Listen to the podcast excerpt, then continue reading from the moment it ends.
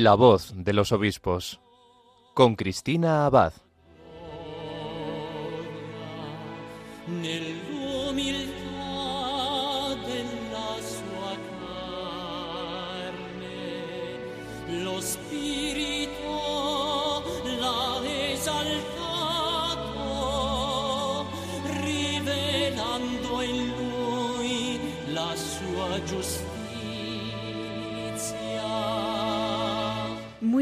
Noches, querida familia de Radio María. Un cariñoso saludo de quien les habla, Cristina Abad. Bienvenidos a este nuevo programa de La Voz de los Obispos. Como cada 15 días nos reunimos aquí, en la emisora de la Virgen, para acercarnos un poco más a las vidas de nuestros obispos, a la experiencia de su ministerio y para dar a conocer las noticias de sus diócesis y sus mensajes. Bueno, pues vamos a pedirle a la Virgen que nos acompañe también durante nuestro programa y de su mano comenzamos La voz de los obispos.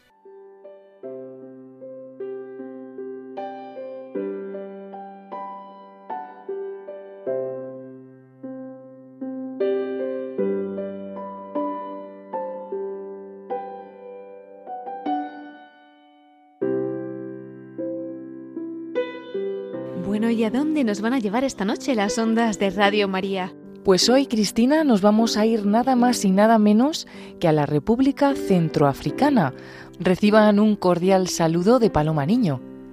Y hoy pues tengo este placer de estar en el programa La voz de los obispos y bueno, Cristina, pues voy a, contar un poquito la biografía de Monseñor Jesús Ruiz Molina antes de que puedas hacerle la bonita entrevista que van a poder escuchar los oyentes a continuación. Pues Monseñor Ruiz Molina nació el 23 de enero de 1959 en la cueva de Roa, en Burgos, donde estudió tanto en el seminario menor como luego en el seminario mayor. Completó sus estudios de filosofía y teología en el seminario mayor de Moncada y amplió sus estudios de teología en París y posteriormente en Salamanca hizo sus primeros votos con los misioneros combonianos el 25 de mayo de 1985 y los votos solemnes el 24 de abril de 1988. Fue ordenado sacerdote el 11 de julio de 1987. Ha sido formador en el postulantado comboniano y responsable de los laicos misioneros combonianos en España entre los años 2002 y 2008 y provincial de la nueva provincia en el Chad en 2008. De 2013 a 2015 fue también consejero de la delegación de la Congregación en África Central el 11 de julio de 2017 fue nombrado obispo auxiliar de Bangasú, siendo consagrado obispo el 12 de noviembre del mismo año. Allí ha sido testigo de una cruenta guerra civil que sufre la población desde 2013 y que ha enemistado a musulmanes y no musulmanes con los cristianos en medio del drama. Es más, Monseñor Jesús Ruiz Molina tuvo que recibir su ordenación episcopal lejos de su diócesis, al estar ocupada la catedral como refugio de decenas de musulmanes que huyen de la guerra. El Papa Francisco lo recibió en el Vaticano en septiembre de 2018, agradeciendo su entregado trabajo en lo que calificó como el foso de los leones. Y finalmente, el Papa Francisco lo nombró el 10 de marzo de 2021 obispo de Umbaiki, en el sur de la República Centroafricana.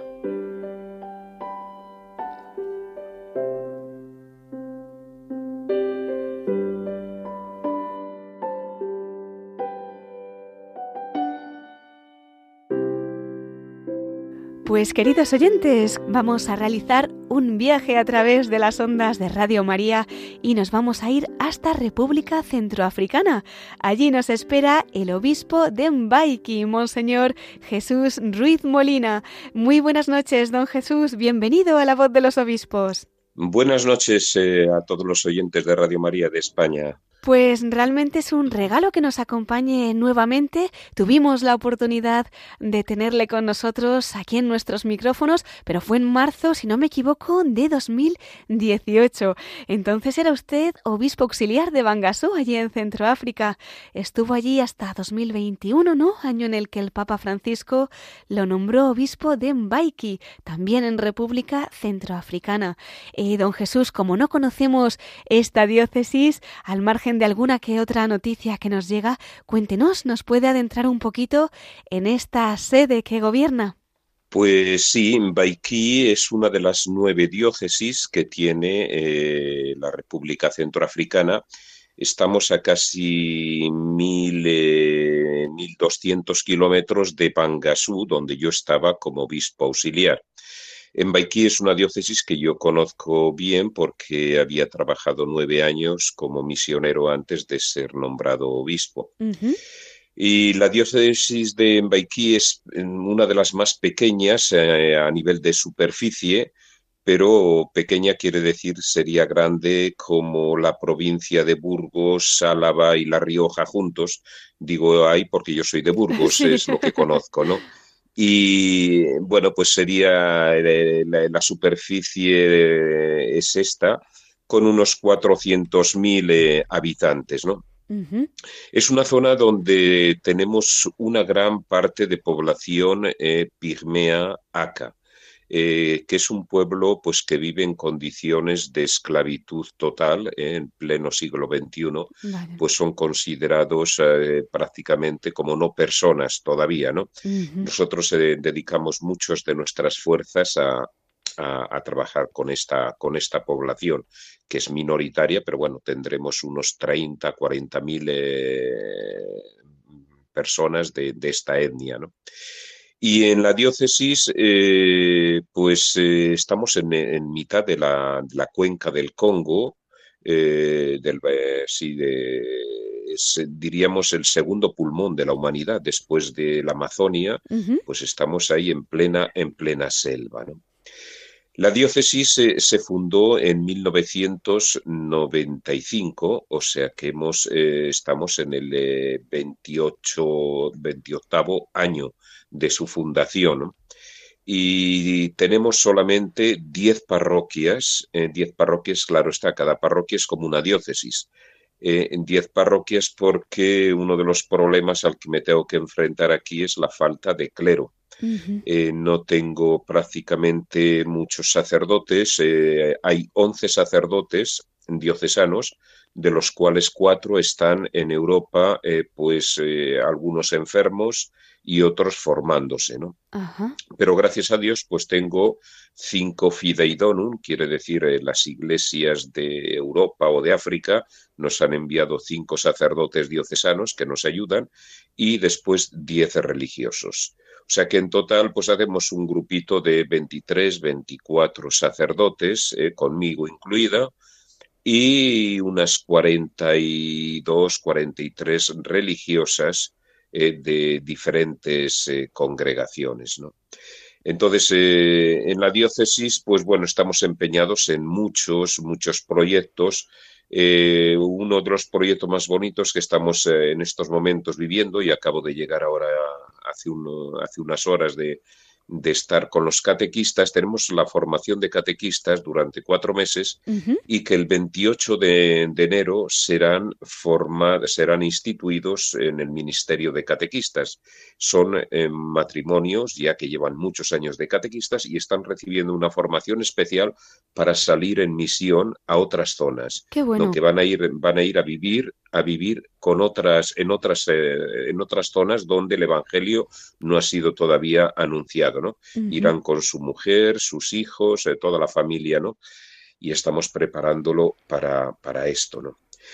Y otro de los proyectos muy bonitos en este sentido, también misionero, es eh, hace dos años hemos creado la Escuela de Magisterio, donde estamos dando la oportunidad a los jóvenes que no tenían un futuro, diríamos, universitario claro, que es difícil aquí la universidad, solamente tienes que tener mucho dinero y entonces les hemos pagado becas y estamos acabando la primera promoción formados en maestros, son 37 y también en junio serán enviados eh, cada uno eh, a una zona eh, pues para un poco compensar las becas que han recibido, van a ir a eh, abrir escuelas nuevas en zonas donde no, no hay escuelas. ¿no?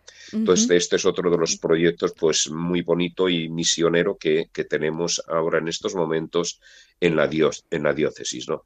Aparte de eso, pues bueno, sobre todo nuestro gran empeño es la educación de los, eh, los niños hmm. eh, y por eso pues tenemos muchas, muchas escuelas. en este momento creo que tenemos unas 32 eh, lo que sería guardería, después 14 escuelas eh, del primer ciclo, cuatro institutos y dos eh, escuelas de, magisterio, ¿no? Entonces, nuestro gran empeño es la educación porque el Estado pues no llega, no llega y, toda la población, sobre todo los niños, están muy abandonados. O sea, nuestro gran empeño es, es ahí con, con la educación y para acabar, pues bueno, eh, diríamos el proyecto piloto de, la educación lo tenemos en Batá, una de las localidades de aquí, donde está de sacerdote uno, el que era el antiguo párroco de Toro en Zamora, eh, acaba de llegar hace seis meses y es el párroco ahora ya. Y eh, ahí tenemos el internado de chicas con casi 200 niñas que les estamos dando la oportunidad de estudiar.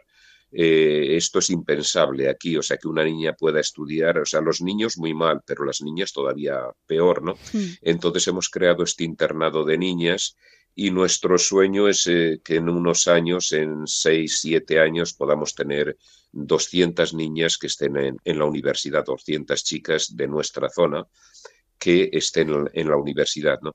Entonces, son un poco algunos de los proyectos más sobresalientes, pero después con el pueblo pigmeo trabajamos muchos, pero vamos, un poco para daros un poco la idea de nuestro trabajo, nuestro trabajo que es primera, primera evangelización. Hay muchas zonas donde prácticamente pues bueno, o sea, llegamos eh, ahí la Eucaristía una vez al año, eh, porque eh, son zonas muy recónditas, zonas muy alejadas y no tenemos personal, ¿no?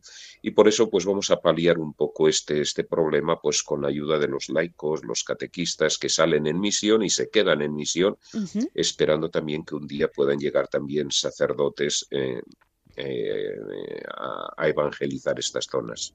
Sí, sí, pues esta noche vamos a hacer nuestros también esos sueños que, que usted comparte con nosotros. Vamos a pedir muy especialmente por, por las vocaciones que me hacen mucha falta para que puedan continuar pues todos esos proyectos que, que nos está usted contando y hoy pues especialmente en este Día de la Infancia Misionera vamos a pedirle también a todos los niños que recen por ello, que se hagan misioneros también pues aportando ese granito de arena, ¿verdad? Para que sean también muchos los niños pues que puedan tener esa educación, ese acceso pues sobre todo a, a las cosas de Dios, ¿no? A las cosas del cielo, pero también pues con esa ayuda en la tierra que también es necesita, que también se necesita.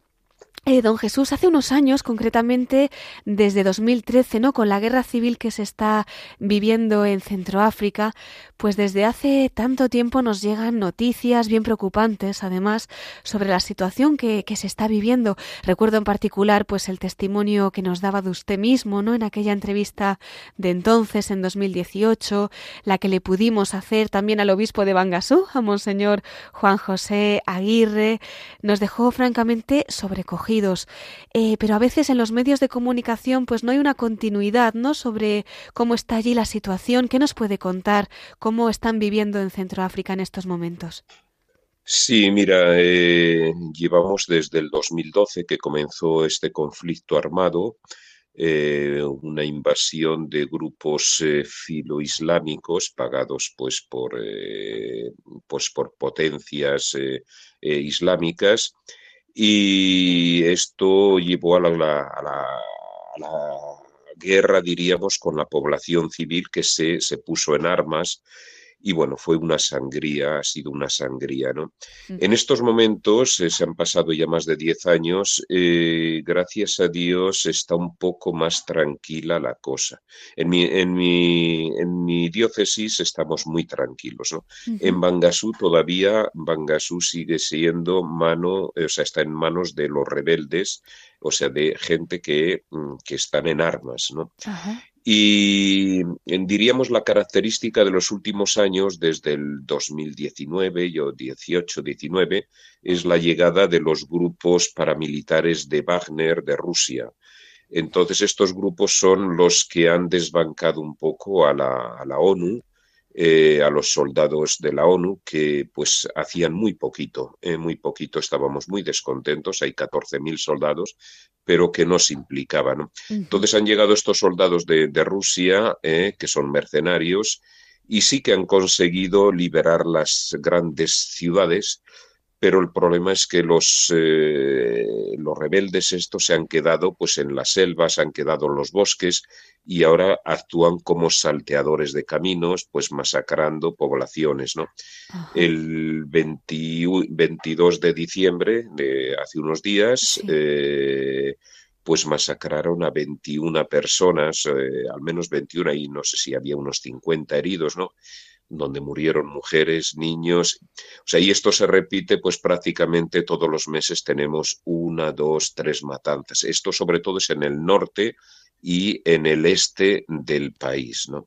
Ya digo, ahora en estos momentos nuestro país pues está dependiendo totalmente de lo que nos dicta Rusia, y claro está, eh, esto ha llevado nos ha llevado a, que, a la implicación que eh, Francia, Europa y diríamos eh, los otros países de, Europa pues nos han abandonado por la alianza que nuestro presidente, nuestro gobierno ha hecho con Rusia.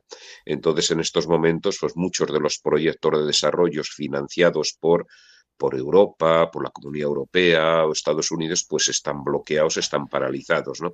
Y ya digo, estamos en manos, pues, de, estos grupos paramilitares que, bueno, emplean la fuerza, ¿eh? no tienen casi ningún contacto con nosotros, emplean la fuerza, eh, hacen muchos atropellos humanitarios y sobre todo, sobre todo, se están llevando todas las riquezas del país. O sea, les han dado carta libre pues, para que todos se están explotando en mi diócesis, están explotando la madera, el oro, los diamantes y en todo el país eh, hacen lo mismo.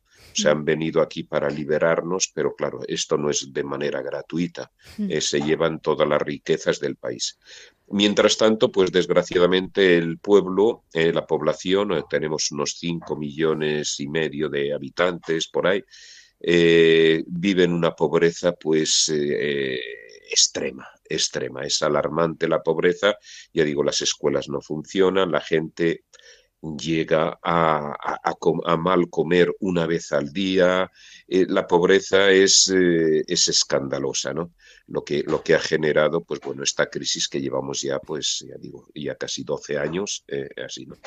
Ya digo, mm, eh, hay paz, hay un poco más de paz en la capital, hay paz, pero es un poco lo que yo digo la paz de los cementerios, eh, porque todo está muerto, o sea, no funciona nada, no funciona nada en el, en el país, ni las escuelas, ni la asistencia sanitaria, las carreteras mejor no hablar, eh, la administración pues no funciona. Bueno, imaginaros una capital en Bangui, un millón y medio de habitantes, donde hay los que tienen más suerte tienen dos o tres horas de luz al, al día. O sea, el resto está en la oscuridad. No tenemos agua potable, evidentemente. Ni, ¿eh? O sea, eh, la pobreza y el sufrimiento de esta, de esta población pues es, es inmensa, ¿no? Mm. Inmensa. Pero bueno, gracias a Dios eh, el grito de las armas está muy localizado ahora. Hubo un momento que estaba extendido por todo el, por todo el país, pero ahora está muy localizado en el norte, donde estos rebeldes, que digo yo, que se han escondido en los bosques, pues atacan de vez en cuando a poblaciones y sobre todo están, están minando mucho la, eh, la, zona, ¿no?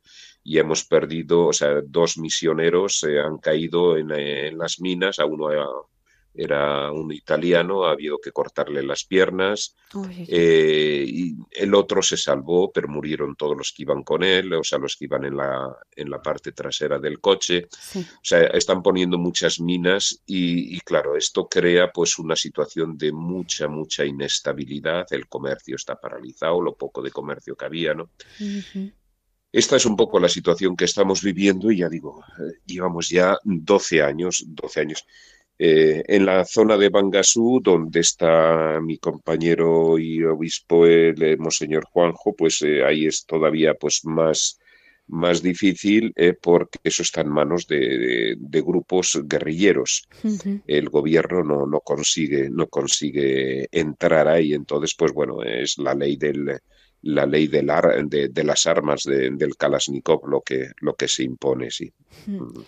Eh, don Jesús, ¿y la situación de, la Iglesia? Porque en muchos lugares de África pues hay también persecución en concreto, pero allí es verdad que, bueno, pues por los testimonios que nos llegaban, ustedes han estado al pie del cañón acogiendo a todos sin distinción e incluso pues algunos que después se les han revelado, ¿no? Como nos contaba también don Juan José en su momento. Eh, actualmente, eh, ¿cómo está la situación eclesial?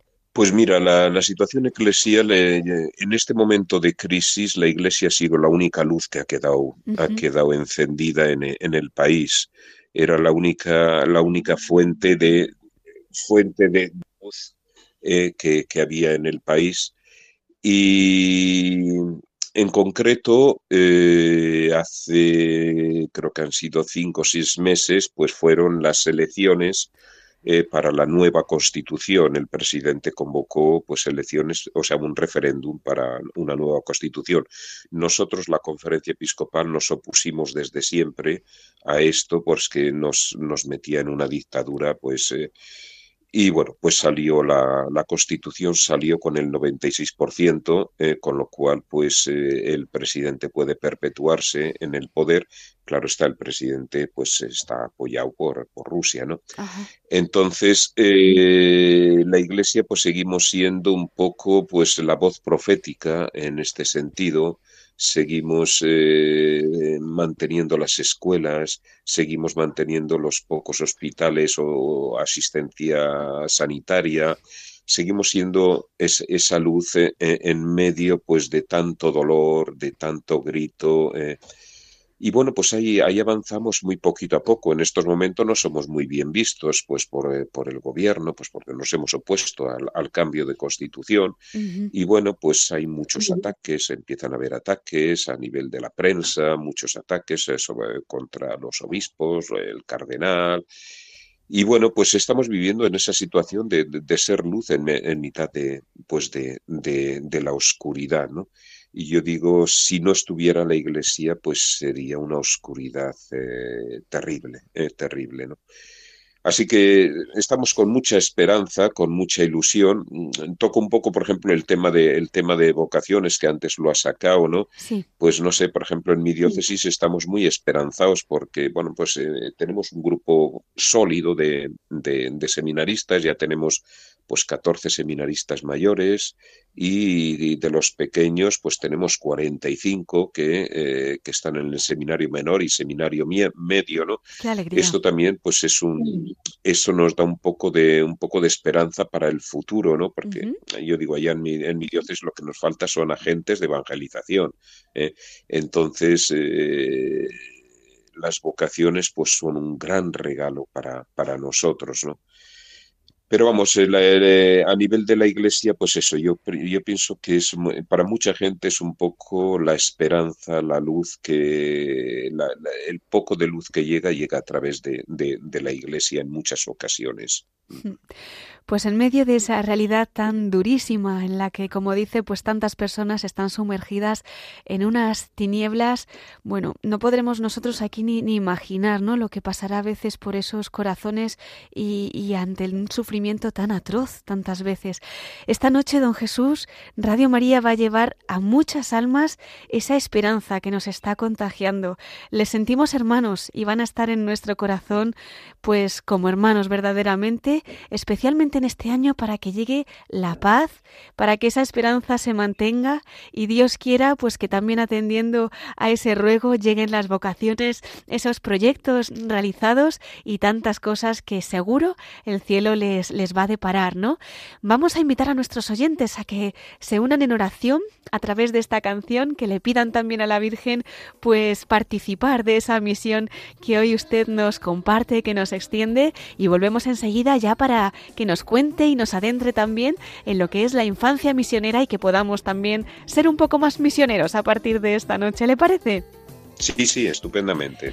Pues volvemos enseguida con usted, Monseñor Jesús Ruiz, obispo de Mbaiki, en Centroáfrica.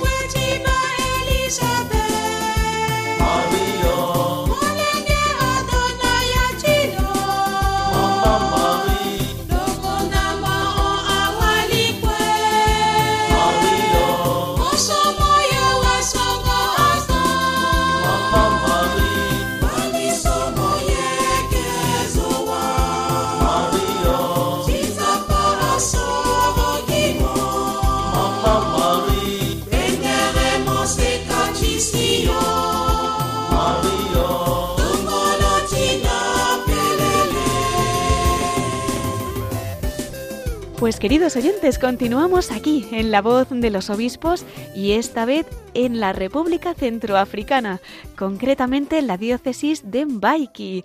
Tenemos una noche misionera en esta jornada especial de la infancia misionera, en la que uno de nuestros obispos españoles, Monseñor Jesús Ruiz, pues está compartiendo con nosotros esa realidad que el Señor pues le ha invitado a pastorear, a acompañar y bueno, nos ha contado muchísimas cosas de la diócesis de Mbaiki, de la República Centroafricana y cómo la Iglesia continúa siendo luz y esperanza en medio de una realidad pues francamente dura y difícil. Don Jesús, muy buenas noches nuevamente.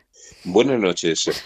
Estaba yo pensando que estamos aquí desde el principio del programa, ¿verdad? Hablando de la jornada de la infancia misionera y quién sabe si alguno de nuestros oyentes que viaja en coche o que esté en un hospital o donde Dios le depare, pues ha puesto la radio y por primera vez está escuchando esto de infancia misionera. ¿Qué le diría usted? ¿Cómo nos podría explicar en qué consiste? Bueno, pues la, infancia misionera eh, como lo, dice su palabra, es eh, los niños eh, que, que, también anuncian el Evangelio, ¿no? Y es lo que estamos celebrando en esta fecha. en todo el mundo, los niños de todo el mundo son los grandes portadores de, de, la alegría de, de Belén con eh, aquí hacemos mucho también en lo de las estrellas, aquí no tenemos estrellas adhesivas, ¿no? Pero van, hacemos estrellas de papel y van casa por casa eh, dando, escribiendo en cada estrella una palabra. Mm. En una se escribe en paz, en otra amor, en otra alegría, en otra reconciliación, y van dándoselo eh, a, las familias, familias cristianas, familias no cristianas, familias musulmanas, van dando eh, a cada, en cada familia pues estas estrellas y eh, es su manera de anunciar que Jesús es, es el Salvador. Pues esta es la, la, fiesta de la infancia misionera, es una, una, fiesta pues muy querida, muy querida por nosotros, por la Iglesia misionera, porque los niños se convierten en los verdaderos misioneros. Mm. Eh, en Navidad se nos dio un niño, eh, un niño nos ha nacido y ese, ese, niño pues invita a todos los niños a anunciar eh, el mensaje de Jesús.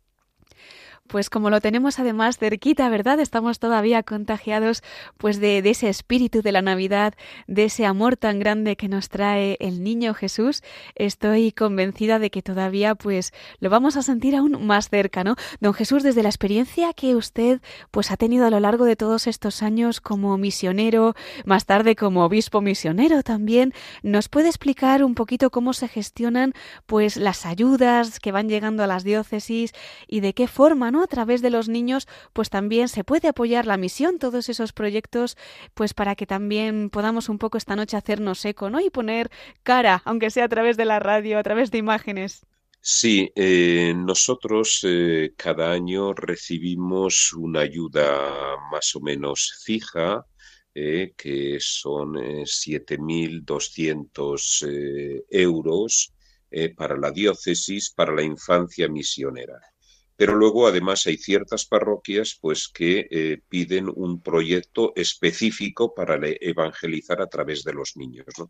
Entonces, este dinero que la diócesis yo recibo eh, cada año de la infancia misionera, pues eh, se reparte en cada parroquia. Cada parroquia tiene, eh, presenta un proyecto cómo va a evangelizar con los niños en este año. ¿no?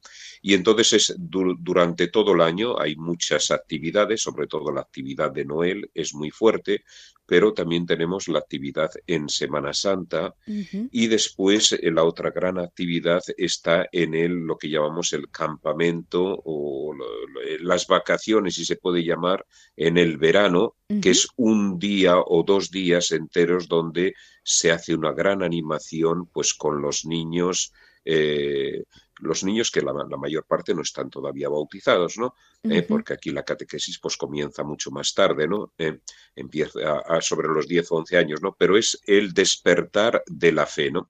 Y después tenemos otra gran fiesta que es el 16 de, junio, que es eh, el Día del Niño Africano, hmm. eh, en recuerdo pues de la matanza de Soweto. Entonces aquí en África se celebra esa fiesta muy grande en todo África, ¿no? Y ahí unimos a todos los niños y eh, vivimos un poco el aspecto más social de, del Evangelio, ¿no? o sea, el derecho a la escuela, la dignidad de los niños, el respeto de los niños, los derechos de los niños, y es una, una, fiesta preciosa porque los niños hacen sus manifestaciones, hacen sus eh, manifiestos, y después, pues eso, eh, rezamos, ¿eh? rezamos juntos, comemos juntos, son actividades, pues ya digo, muy diversas. Entonces, cada parroquia, cada parroquia organiza eh, todo el año con un proyecto de, la infancia, eh, la infancia misionera, ¿no?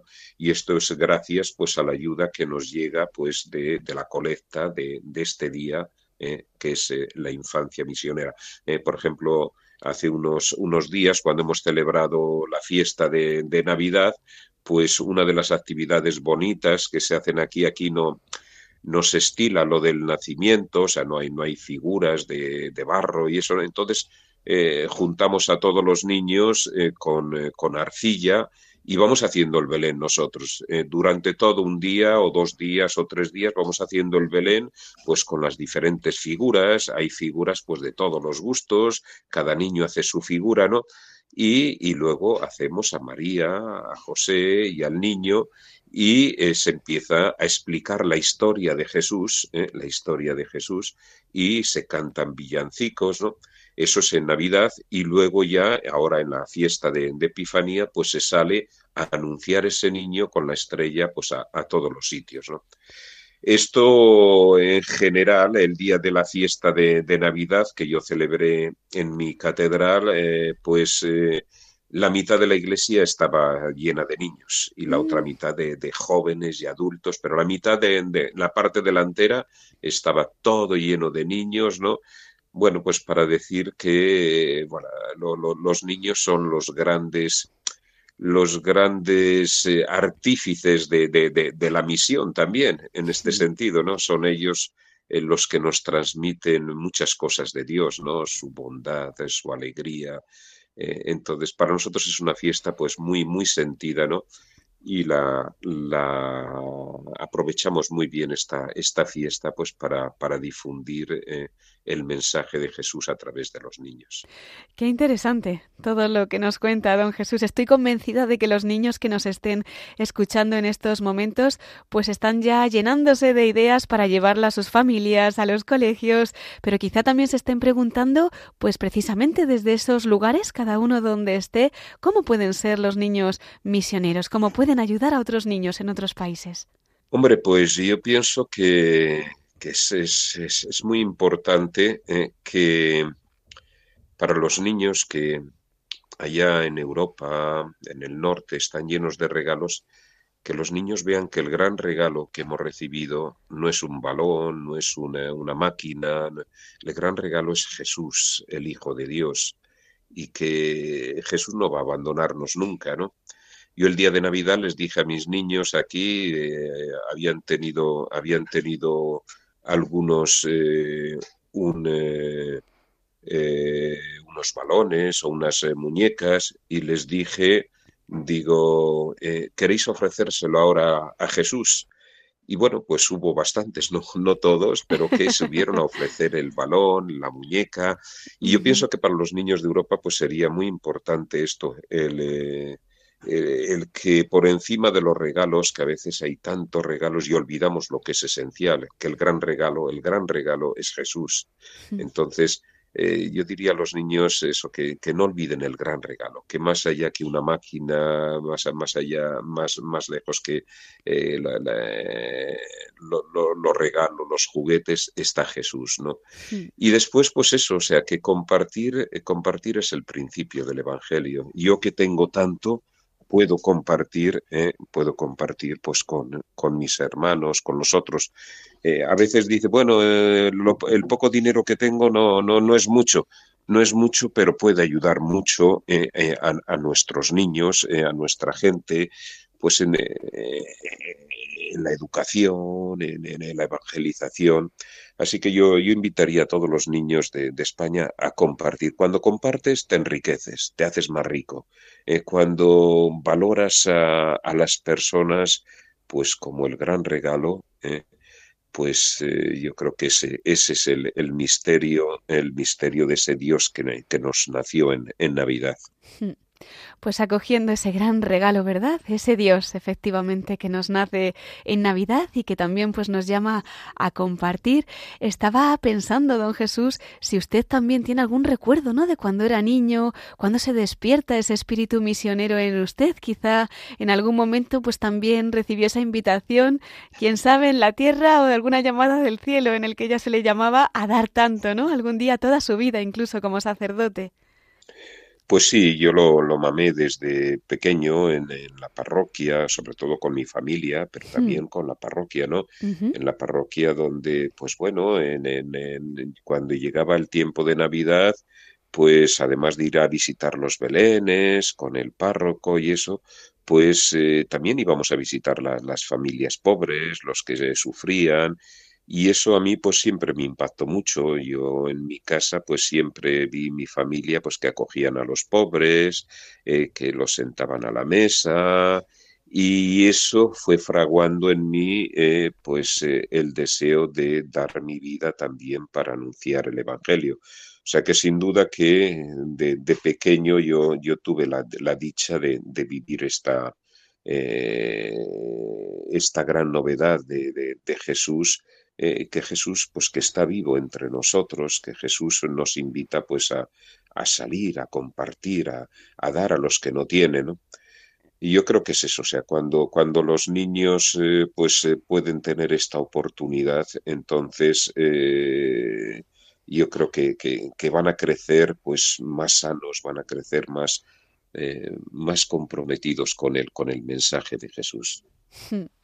Pues vamos a invitar también a todos los niños que nos estén escuchando en estos momentos a escuchar, ¿verdad? Quién sabe, pues, cómo el Señor les habla, como usted, en la familia, en la parroquia, en tantas realidades que Él va poniendo cada día en nuestro camino.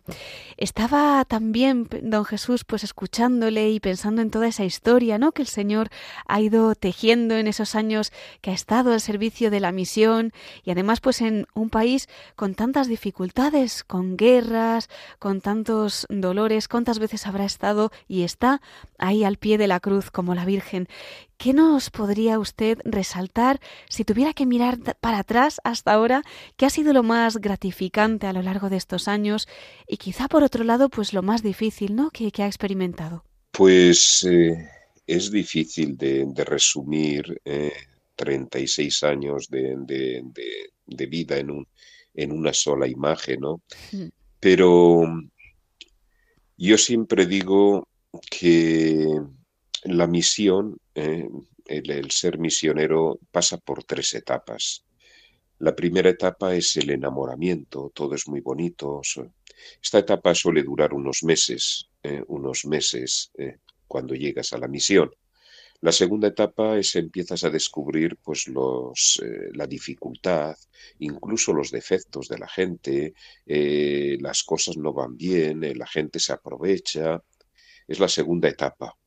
Y luego la tercera etapa es la, la única etapa misionera. Dice, y a pesar de todo, yo me quedo porque quiero a esta gente me quedo con esta gente porque la quiero a pesar de que, de que hay muchos defectos, que las cosas no funcionan bien, de que no funcionan como yo quisiera, ¿no? Yo me quedo eh, porque quiero a esta gente. En definitiva, yo creo que la misión es una cuestión de amor, eh, una, una cuestión de de decir eh, yo amo a este pueblo, yo amo a esta gente y a pesar de los pesares pues me quedo. Y yo creo que eso es lo que, lo que me ha acompañado pues mucho a lo largo de, de estos 36 años, muchas veces, ¿no? O sea, ¿por qué me quedo? ¿Por qué me quedo cuando hay guerras, cuando hay violencia, cuando nos atacan? ¿Por qué me quedo? Pues me quedo eh, solamente por, por amor, eh, por amor a, este pueblo, porque les quiero eh, a pesar de, de, los defectos que se pueden descubrir. Yo pienso que este es el gran misterio de la Navidad que hemos celebrado hace unos días, ¿no? Hmm. Un Dios eh, que se acerca, se acerca a la humanidad y que toma consigo toda la humanidad asume toda la humanidad, lo bueno, lo malo, asume porque nos quiere lo que dice San Juan, Dios ha amado tanto al mundo que nos ha enviado a su Hijo. Es, esta es, es la, eh, el gran recuerdo que yo siempre pues lo rezo, lo medito y, muchas veces pues tengo que mm, revivirlo para decir el por qué yo vivo la misión. Es por, por, por amor, por amor a esta gente. No hemos venido aquí ni para bautizar, ni para eh, salvar a la gente, ni para... Hemos venido a manifestar el amor de Dios, el amor de Dios, ¿no? Y bueno, cuando hay este amor de Dios, pues eh, la gente, pues eh, es más feliz, la gente pues se le abre un nuevo horizonte, se le abren nuevas perspectivas, eh, la vida pues eh, se le hace un poco más, más llevadera en muchos momentos. Pues don Jesús, cuente con nuestras oraciones por usted, por esa misión y espero pues que sean muchos los que también sintiéndoles ya de la familia, pues nos acerquemos, ¿verdad?, cada día para poder estar unidos en ese corazón de Jesús, en el corazón de María y es que aquí en la radio de la Virgen pues también queremos ser misioneros, ¿no? Y llevar ese mensaje del evangelio pues a todos los rincones que la Virgen quiera. Además tenemos ya muy cerquita el 25 aniversario, las bodas de plata de Radio María las cumpliremos si Dios quiere el próximo 24 de enero. ¿Nos podría dejar también usted un mensaje pues para toda esta familia de la radio, para los voluntarios, para los que estemos aquí pues trabajando en la emisora, para todos los que nos estén escuchando, nuestros oyentes? Pues sí, eh, el 24, mi aniversario es el 23, ¿eh? un, día, un día antes de, vuestro aniversario. Qué bueno. Mi aniversario de, nacimiento. Mira, pues eh, aquí también tenemos Radio María, ¿eh? en Bangui, funciona Radio María y mi gente por aquí escuchan bastante, bastantes veces Radio María. ¿no? Y el mensaje que me gustaría dejaros, pues es el de María cómo el misterio de Dios se hizo gracias al sí de María. Eh, gracias al sí de María se hizo posible la encarnación. O sea, con lo cual eh, yo digo, eh, hoy Dios necesita cuerpos, necesita personas físicas para continuar a anunciar el Evangelio. no se va a hacer sin personas. Si María hubiera dicho, pues no, mira que es que yo no comprendo mucho esto, que yo soy muy joven, pues no sé, o sea, es el prestar, el, el, decir a Dios, te doy mi cuerpo, te doy mi vida. ¿Eh? Yo creo que esta es la verdadera actitud misionera allí, eh, en Europa y aquí, en, países lejanos. El decir a, Dios, eh, toda mi vida es para ti, mi, mi, cuerpo, mi, vida es para ti, te lo doy todo, ¿no? Y esta es la actitud de María, ¿no? Eh, hágase en mí eh, segundo voluntad. He aquí la esclava del Señor, hágase en mí segundo voluntad. Entonces yo deseo que todos los de Radio María, todos los que trabajéis, ayudáis en Radio María, pues podáis prestar toda vuestra vida para que vuestra vida sea un anuncio, sea un anuncio gozoso de este Dios que nos habita. Pues vamos a ponerlo precisamente en el corazón de la Virgen, vamos a pedirle esta gracia y ya de su mano pues concluir nuestro programa, que el tiempo pasa más que rápido. Y es que don Jesús pues solemos también eh, despedir a nuestros obispos pero desde el corazón de la Virgen y por eso le quería invitar a que compartiera pues alguna anécdota o algún testimonio especial que haya vivido pues especialmente de la mano de María. Bueno, pues de muchos, muchos. Eh, el 8 de diciembre de cada año, pues hacemos cada parroquia, hace una peregrinación donde hay miles y miles y miles de cristianos que participan. Pero bueno, lo que quiero recordaros o lo quiero compartiros es lo que viví, yo creo que fue en el año 2014, eh, 2014, 2015, eh, donde nos propusimos que la, estatua de la Virgen María eh, tenía que recorrer todos los pueblos de, la parroquia para acabar eh, en la gruta que habíamos hecho, una gruta preciosa, pero antes iba pasando pueblo por pueblo, ¿no? Y entonces fue una experiencia muy bonita porque cada, cada dos días eh, eh, se quedaba la, estatua de la Virgen en cada comunidad y allá teníamos la celebración de la palabra, teníamos la celebración de la Eucaristía, después teníamos el sacramento de la, de la reconciliación, tuvimos bastantes matrimonios, ¿no? Y bueno, pues la, la, Virgen María pues fue, fue paseándose de mano en mano, la pintaron de todos los colores, en cada pueblo la pintaban eh, con sus marcas y tuvimos, yo tenía en aquel momento tres comunidades que había que solo se podían llegar en, en Piragua, ¿no? Y pues eh, me montamos a la Virgen en la Piragua, eh, fue una experiencia preciosa, preciosa, ¿no? y fue el llegar eh, María que nos abría al mensaje de Jesús en cada pueblo. Entonces recorrimos durante, yo creo fue tres meses, todos los pueblos, quedándonos dos, tres días en cada pueblo. Y luego al final, el 31 de diciembre del 2015, pues inauguramos la gruta donde eh, hoy sigue siendo el lugar de oración pues de tantos cristianos de esa parroquia y suelen venir cada 8 de diciembre a, en peregrinación de todos los pueblos porque todos dicen, dice, la Virgen estuvo en mi pueblo, estuvo con nosotros en, el pueblo, ¿no? Fue el momento, un momento de evangelización muy, muy especial. ¡Qué maravilla! Pues uno sabe siempre cómo la Virgen nos acoge a todos, pero qué bonito es como ver que todos acogen a María, ¿no? Don Jesús, pues muchas gracias por este testimonio tan de la Virgen y por hacernos también participar un poquito de, su misión. Seguro que serán muchas las gracias que la Virgen derramó entonces y que hoy pues siguen extendiéndose.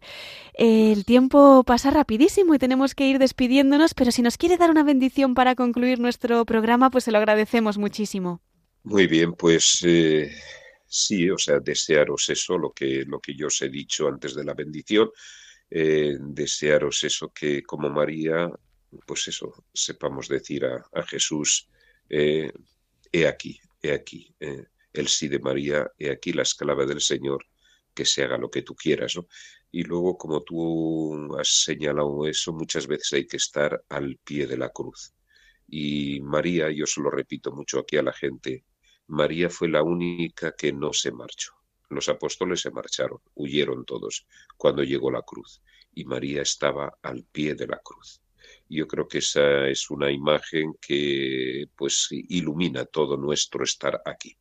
Pues mira, aprovecho eh, a daros la bendición en la lengua eh, de mi pueblo, eh, Fenomenal. que es la bendición, pero que es la manera de decir Dios os bendice a través de mi pueblo, a través de esta gente. Zapa tingangukwe, tilon andoti, baba namolengue nayinkopia. Amén. Amén. Que, que, que Dios os bendiga y que os acompañe siempre a Radio María y a todos los oyentes de Radio María. Amén. Muchísimas gracias, don Jesús. Ha sido verdaderamente pues un regalo el tenerle con nosotros aquí en nuestro programa. Cuente con nuestra oración por usted, por su diócesis, por Centroáfrica, por toda la misión y por supuesto aquí en Radio María, pues tiene su casa, no solo en la de Banqui, sino también aquí en, en Madrid. Si vuelve pues por España, será desde luego pues otro regalo el recibirle en nuestros estudios. Pues nada, muchas gracias y que tengamos una buena fiesta de, eh, de la infancia misionera eh, eh, allá y aquí. el Señor dice, nos invita a salir, a salir hacia, hacia los demás. Un abrazo a todos. Otro para usted, Monseñor Jesús Ruiz, obispo de Mbaiki, en Centroáfrica. Hasta siempre.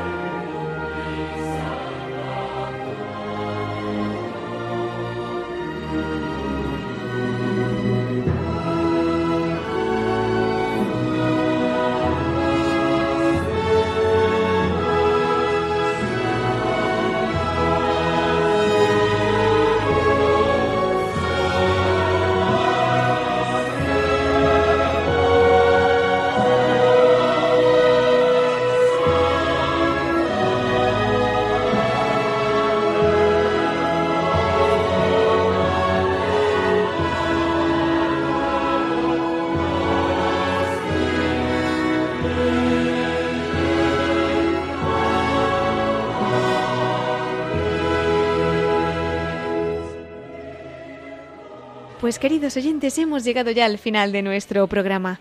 Ya saben que pueden encontrar este y todos nuestros programas en el podcast de Radio María. Los pueden pedir también llamando por teléfono al 91 822 8010 a través de nuestra web en radiomaria.es entrando en el apartado de pedidos de programas o bien por correo electrónico escribiendo a pedidos de programas radiomaria.es. Bueno, antes de concluir, les recuerdo también nuestro correo electrónico para todos aquellos que nos quieran escribir. Lo pueden hacer a la voz de los obispos arroba radiomaria.es.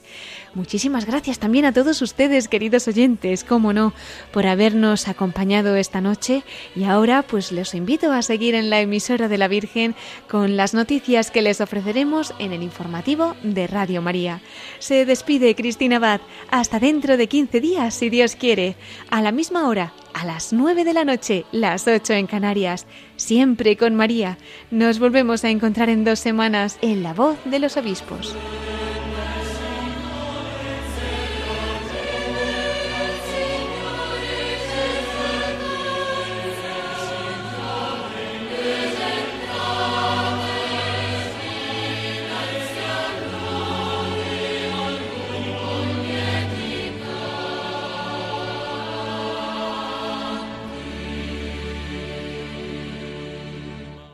Han escuchado La voz de los obispos con Cristina Abad.